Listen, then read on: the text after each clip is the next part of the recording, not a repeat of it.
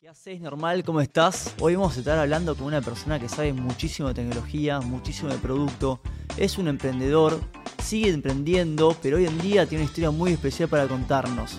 ¿Por qué es algo diferente? Hoy estamos con Tomás Moreno. Qué lindo, Lolo. Muchas gracias por invitarme. La verdad que súper contento de estar acá. ¿Qué haces, Tommy? ¿Todo tranquilo? Muy bien. Además, compartir así charla emprendedora con un amigo para mí es tope. ¿Nos puedes contar rápidamente cuáles fueron tus emprendimientos? Súper. Eh, arranco algo para mí porque está bueno entender que se arranca desde abajo. Arranqué vendiendo mesas en mi pueblo, en Lincoln. Vendía mesas por Facebook. ¿Qué? Eh, ¿Mesas normales, como esta de acá? li- literal eran unas mesitas plegables de madera que encontré un poquito la beta porque estaban súper baratas acá en Buenos Aires. Primer año de estudios fue de las primeras cosas que vi. Eh, y las vendía en una esquina, me pareció interesante. Dije, che, esto eh, se podría vender muy bien en Lincoln. Las empecé a vender en Lincoln por Facebook. Vendí muchas mesas, tenía el objetivo tipo de irme de vacaciones. Eh, vendí muchas mesas, en ese momento era un gran objetivo para mí. Eh, vendí más de las que esperaba, terminé yendo a las estaciones de servicio porque ahí un poco el pueblo lo que tiene es que tenés cierto límite de la cantidad de gente que te puede comprar. Entonces eh, la idea fue ir a la estación de servicio, vendía ahí y fue como un primer emprendimiento de ventas que después también terminé vendiendo algunas otras cosas por Facebook. Y a partir de ahí, un poco esa idea de, bueno, yo sé que quiero emprender, a la par estaba estudiando, te toca cuando venís del interior un poco esa cuestión de, bueno, pasás de lo que es tu zona de confort, Lincoln, mi querido pueblo, a pensar la vida en Buenos Aires, 18 Eh, años, ¿Qué, qué fue lo que estudiaste? economía empresarial en Ditela. Eh, gran carrera y muy contento de eso. Pero es verdad que en el momento que vos haces como ese switch de, che, me voy a estudiar esto, em, te cambia la vida cuando venís del interior. Te cambia mucho el hecho de, bueno, cosas que vos antes dabas como dadas o comodidades que tenías, ahora pasás a pensar en me tengo que arreglar solo muchísimas de las cosas. Más cuando venís a veces de una familia que no es que te manda a Buenos Aires y te manda con todo resuelto, sino que uno tiene que también eh, encontrar sus formas de darse gustos, de eh, inclusive eso, cumplir con una mensualidad, empezar a tener otro tipo de cuestiones en la cabeza que a los 18 te toca vivirlo bien de lleno cuando tenés 18 años y, y venís a estudiar acá. Fue, bueno, justo algo que, que hablamos en el último episodio con Paz, que este cambio de irte a vivir solo, irte a vivir a otro lugar, es muy fuerte, casi como lo que es el camino del emprendedor, de estar todo el tiempo cambiando de una cosa a la otra y te queda adaptarse a esto nuevo y, y decir, ok, muerde los dientes y sigo para adelante porque no me queda otra. E- Esa palabra para mí de adaptarse es como la clave y que termina siendo también muchas veces clave al éxito, ¿no? Cómo te vas transformando en esas situaciones. En este caso sí, sí, como le pasa a cualquier persona del interior, venís a Buenos Aires es un cambio, sobre todo por cómo te explota la cabeza. O sea, pasás de estar en algo que muchas veces, sobre todo pasa a ser como una realidad más acotada, que es el pueblo, la realidad interior, que por algo está la frase de mm, Dios está en todos lados, pero atiende en Buenos Aires. Un poco con esta idea de, es verdad, cuando venís a Buenos Aires, las oportunidades, la exposición, un poco la gente que te encontrás inclusive en la facultad, el tipo de relaciones que estableces, eh, todo eso te hace como crecer mucho. Y ahí adaptarse como parte de ese proceso fue un poco, un poco uno de mis grandes desafíos. En ese momento, como te contaba, como para volver al tema de, de emprender, eh, empecé con las mesas, fue una de las cosas que vendí en mi pueblo. También una de las cosas que empezamos a hacer pre-pandemia, eh, pusimos un lugar, lugar de eventos. Era un lugar de eventos como para 2.000 personas. ¿En Lincoln o acá? En Lincoln, eh, que fue un, un proyecto que tuve de verano. Ahí emprendimos, que nos agarró en el medio la pandemia. Así que volver a adaptarse, un poco ahí fue donde empecé a agarrar el gustito por tecnología. Estudié mucho durante la pandemia, empecé a dar servicios digitales, hacíamos todo lo que era no code eh, en ese momento, que todavía no es como tan buzzword como es ahora, ¿no? De todo el mundo hablando de no code. En ese momento eran muchas empresas que necesitaban soluciones digitales y soluciones que podíamos dar rápida como con plataformas como Squarespace, Wix, eh, Zapier, eh, MailChimp, que básicamente usábamos para darle soluciones.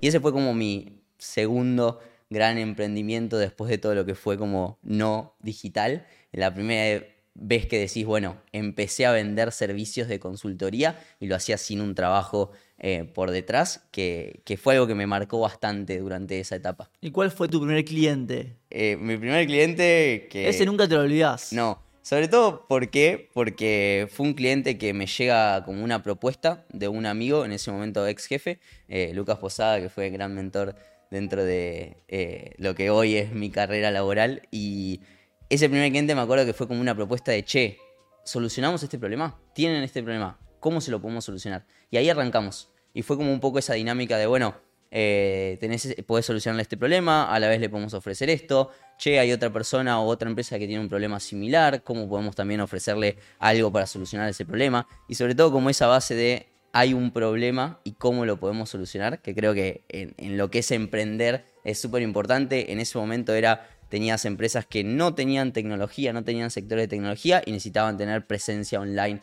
rápidamente para adaptarse a la pandemia. Acá hay algo que nombrás que me parece importantísimo, que es, ok, encontré un problema y cuando encuentro ese problema, salir a ofrecerlo y tratar de encontrar exactamente qué es lo que quiere el cliente. Y una vez que lo encontrás, después empieza a fluir solo lo que es la empresa o no. A mí un ejemplo que me gusta dar es, primero querés solucionar el hambre en el mundo y todavía no pudiste como darle de comer a tu barrio. En este caso con las empresas me parece algo similar donde primero tenés que solucionar el problema a dos, tres empresas puntuales que vos podés decir, a estas empresas les soluciono el problema y se lo soluciono muy bien, se lo soluciono de una forma que les encante usar lo que estoy haciendo y después seguramente voy a transformar el mundo, ¿no? mi dirección es transformar el mundo y sé que voy a cambiar el mundo, pero ¿qué tengo que hacer en el medio para solucionar esos primeros clientes problemas bien puntuales? Y siguiendo un poco, Tommy, con, con, toda esta experiencia que fuiste ganando en todos estos emprendimientos, ¿cómo llegaste a donde estás hoy en día, en este puesto que sos como una especie de CEO adentro de una propia empresa? Entonces como que sos el dueño de un producto sin ser el dueño de, la empresa de por sí. Creo que como ese rol de producto es clave a la hora de decir, bueno, quiero emprender, cómo puedo dar esos pasos certeros en tecnología para aprender a emprender, ¿no? La idea de, de donde estoy hoy, que creo que es un poco como esta idea que está bastante de moda de intrapreneur, de cómo uno puede emprender dentro de una empresa, es lo que me motiva después de haber hecho como todo ese eh, ese historial que en sí es eso, es como compartir y saber que la dirección final es emprender y que parte de lo que puedo estar haciendo hoy es aprender a emprender, de tener esa caja de herramientas de skills que dentro de las empresas uno también creo que puede ir contemplando y sobre todo tomando ese trade-off de lo que uno puede aportar para la empresa con lo que puede aprender, con esa idea de sé cuál es mi objetivo final, que para mí es súper interesante. Entonces hoy sobre todo estoy desempeñado en el área de producto que tiene mucho de eso que decías, ¿no? De al fin y al cabo sos responsable de una pequeña área, de un pequeño producto, que dentro de esa responsabilidad tenés eh, básicamente el contexto completo de lo que está pasando. Dejemos en claro esta idea de intrapreneur que me parece muy interesante, que también fue lo que hablamos con Gonza Weisman en el segundo episodio, de cómo vos Tommy Moreno, podés estar emprendiendo sin tener tu propio emprendimiento y sin tener todo el riesgo de estar haciendo un negocio de por vos mismo. Entonces, me parece a mí que es una herramienta que es muy buena para los chicos capaz de 18, 20, 25 años incluso que quieran escalar su visión de emprendimiento sin tener que necesariamente estar dejando toda su, su vida o todo su pellejo sobre la mesa. Totalmente. Y creo que esa es una de las grandes oportunidades para esos primeros pasos en la carrera, donde uno dice, me estoy preparando y encontrar esas startups donde uno puede ser emprendedor dentro de la startup, sentir que está emprendiendo dentro de la startup, tener la posibilidad de exponerse a esa toma de decisiones, a exponerse a las distintas áreas de la empresa, a ser realmente hands-on con lo que está pasando. Ese, ese concepto creo que engloba muy bien el tema de intrapreneur, de emprender dentro de una empresa. Y, también muy importante recalcar como si un intrapreneur, vos aprendés de la gente que ya está sobre encima tuyo y sabe mucho más que vos seguramente. Y aprendés mucho de los errores que se cometen en las startups, que después cuando decís, bueno, quiero tener la mía, ya hiciste y cometiste muchísimos errores, viste a gente que cometió esos errores, como también viste a gente que hizo las cosas muy bien, a líderes que te motivan para crecer, y con esa idea uno también va como acortando el proceso en vez de chocarse todas las paredes, de saber, aunque sea, qué paredes puede ir, puede ir como evitando. ¿Y cuál fue alguna enseñanza que te dejó este mundo o, este camino de ser un intrapreneur dentro de, tu empresa hoy en día? Yo creo que una de las cosas que más me marcó fue la búsqueda de capital. O sea, lo poco preparado que yo estaba en ese momento para decir me enfrento a una ronda de inversión, salgo a buscar una ronda de inversión. Sobre todo con esta idea de que hay muchas cuestiones que uno tiene que aprender. Me tocó acompañar muy de cerca una ronda, dos rondas, y a partir de eso uno piensa en, bueno, todo esto yo debería saber o debería, aunque sea entender, que en el primer momento cuando me decís, che, vamos a buscar una ronda de inversión, ¿qué hay que hacer? Uno pierde como total noción de lo que puede significar eso, que lo puedes aprender a los tumbos buscando tu primera o también participando de uno de estos procesos que ayudan mucho como a aclarar ciertas dudas que obviamente en la primera ronda aparecen. Y específicamente sobre buscar inversión, encontrar inversión, que, es una enseñanza que te llevas de ahí diciendo, ok, esto me lo tengo que quedar para mí y algo que también puedas compartir con nuestros audientes del, programa para que puedan llegarse también en su camino de emprendedores? Para mí es la cantidad de nos que te vas a llevar y lo importante que es estar seguro del valor que tenés para aportar.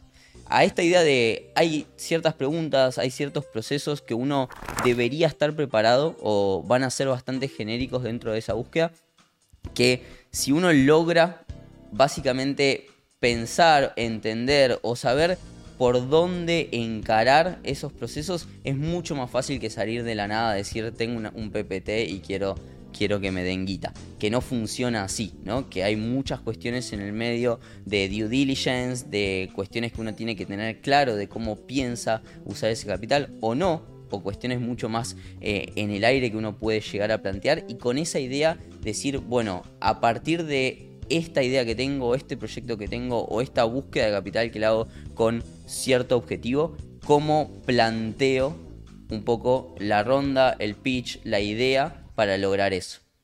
Y siguiendo un poquito con estas rondas de inversión, ¿qué tan importante crees que es esto de conocer gente, tener un networking importante de, de personas alrededor tuyo, tanto para que te puedan ayudar como para que te puedan contactar con estas personas que tengan el capital para el día de mañana poder montar tu negocio?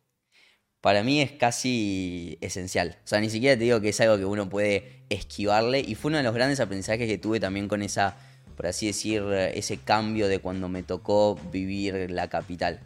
Esta idea de que al fin y al cabo no solo es tipo trabajar duro y ir caballo con, e, ese objetivo, sino que trabajar inteligente, conocer a las personas correctas, es tan importante como gastarse el lomo laburando. Entonces, esa dinámica de entender lo importante que son las conexiones con las personas, que lo, uno lo puede llevar básicamente a un gran paso, a una gran conexión, a una pequeña intro que te cambia absolutamente el panorama de las cosas o un consejo que te evita cometer muchísimos errores. Ese valor de las personas, de la conexión en las personas, es enorme. Algo muy importante que yo personalmente me fui dando cuenta a medida que, que fui creciendo es que las organizaciones son personas entonces vos para poder llegar a, esas organizaciones tenés que conocer a las personas, tenés que saber dónde tocar las puertas.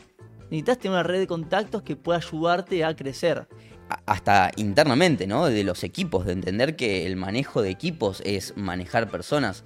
Eh, y manejar no desde el hecho de saber qué hacer o cómo reaccionar a la situación, sino de cómo sacar lo mejor de cada, de cada una de esas personas. Entonces, en ese sentido, eh, esa, esa conexión, lograr conectar con las personas, lograr sacar lo mejor, poder mirar a los ojos y entender qué es lo que quieren, qué es lo que quieren, qué es lo que sienten, poder trabajar todas esas habilidades blandas es como una de las cuestiones que veo como súper importante a la hora de decir, bueno, a veces no es solo sentarme a programar, no es solo sentarme a dedicarle 14 horas al día al laburo, sino que ir a esa cena, hacerte eh, o construir relaciones donde vos puedas ser amigos. O sea, hoy la verdad que eh, una de las grandes cosas que me gusta de estar acá es que nosotros nos conocimos por Makers, tuvimos la oportunidad de ir entablando la conversación y ya hace un año nos juntamos a comer, tenemos este tipo de espacios y crecer al lado de personas que te motiven a emprender, que te motiven a seguir creciendo, para mí eso es importantísimo.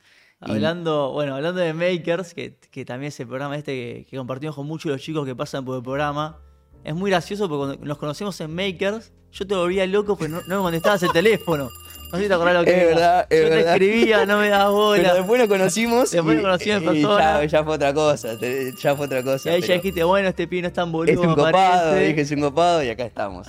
Eh, pero sí, tenés razón. Hay veces que uno Y de nuevo, ahí también fue uno de los cambios también de, de mindset que tuve eh, durante el último tiempo, ¿no? Del valor de esas cosas, que a veces uno dice, no, tengo 10.000 cosas para hacer, me están insistiendo con tener un circle con, Claro. con personas, juntarme a hablar y tengo 20 cosas más importantes que solucionar, me cuesta dedicarle tiempo a eso. Y mismo, ¿por qué no me pongo a ver una serie en vez de entrar a una reunión con gente random de Latinoamérica? Claro, y que después decís qué divertido termina siendo. O sea, cuando le encontrás el gustito a esas cosas, también te, te empieza a pasar que te motiva, te divierte. O sea, a mí muchas veces me pasa que ese tipo de eventos, ese tipo de charlas, me gusta. Eh, no es que lo hago como, uy, qué fiaca es parte de mi laburo.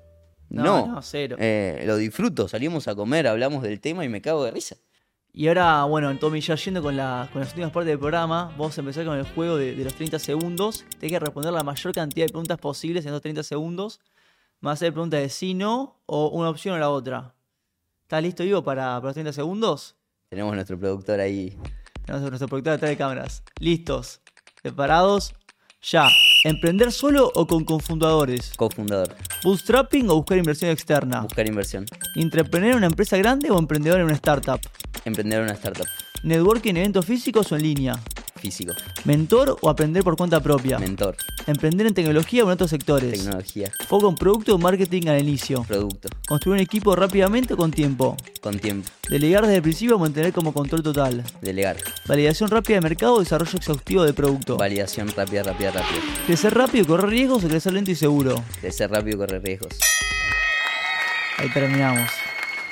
No tengo acá qué cantidad de preguntas que hiciste, pero creo que fueron más o menos 14. Bueno, estamos bien. No sé cuál es la vara, pero estamos bien, yo me sentí bien. Y ahora, y ahora, y ahora bueno, Tommy, ya para terminar, lo que toda la gente espera del programa siempre es el minuto de oro. Así que, Ivo, nuestro productor de atrás de cámaras, por favor, no, si nos puede pasar la caja primero, antes acá a la derecha está. Este es el juego insignia. Este, este es el juego insignia que, Que uno a veces dice, a mí no me lo mostraron, o sea, estoy seguro que no sé qué hay ahí. no sabés que hay No. acá. No. Así que Ahora me encanta el desafío. Estamos listos. Tenés un minuto para hacer un emprendimiento con este objeto. Excelente. Y al final de ese minuto te decís, ¿sos un normal o sos un toro? ¿Estás listo? Vamos por el toro. Listos. Preparados. Ya. Rey Momo. Si hay algo que les puedo contar sobre esto, es mi experiencia personal y la diversión que me ha traído la nieve en mi pueblo. Somos la capital nacional del carnaval, así que si hay algo que me toca es todo lo que uno puede vivir a nivel de experiencias con respecto a un producto como es la nieve artificial. ¿Y qué es lo que te quiero vender hoy? Ese sueño de la nieve artificial. Hoy en día hay muchos lugares, muchas personas que por ejemplo viven en una ciudad y no pueden tener la oportunidad de conocer la nieve.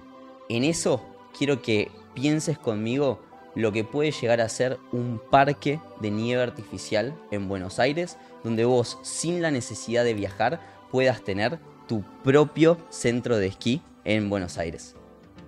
Justito, ¿eh? La verdad que acertaste en ese minuto, pero tremendo. Así que bueno, Tommy, para mí salió muy bien. Vamos a dejar que el público luego vote si sos un normal o sos un toro. Y así es como termina este episodio de Ultra Normal el día de hoy. Me encanta, Lolo, un gustazo estar acá y muy contento por el espacio. Muy bueno, manito. Che, me mataron con la nieve artificial.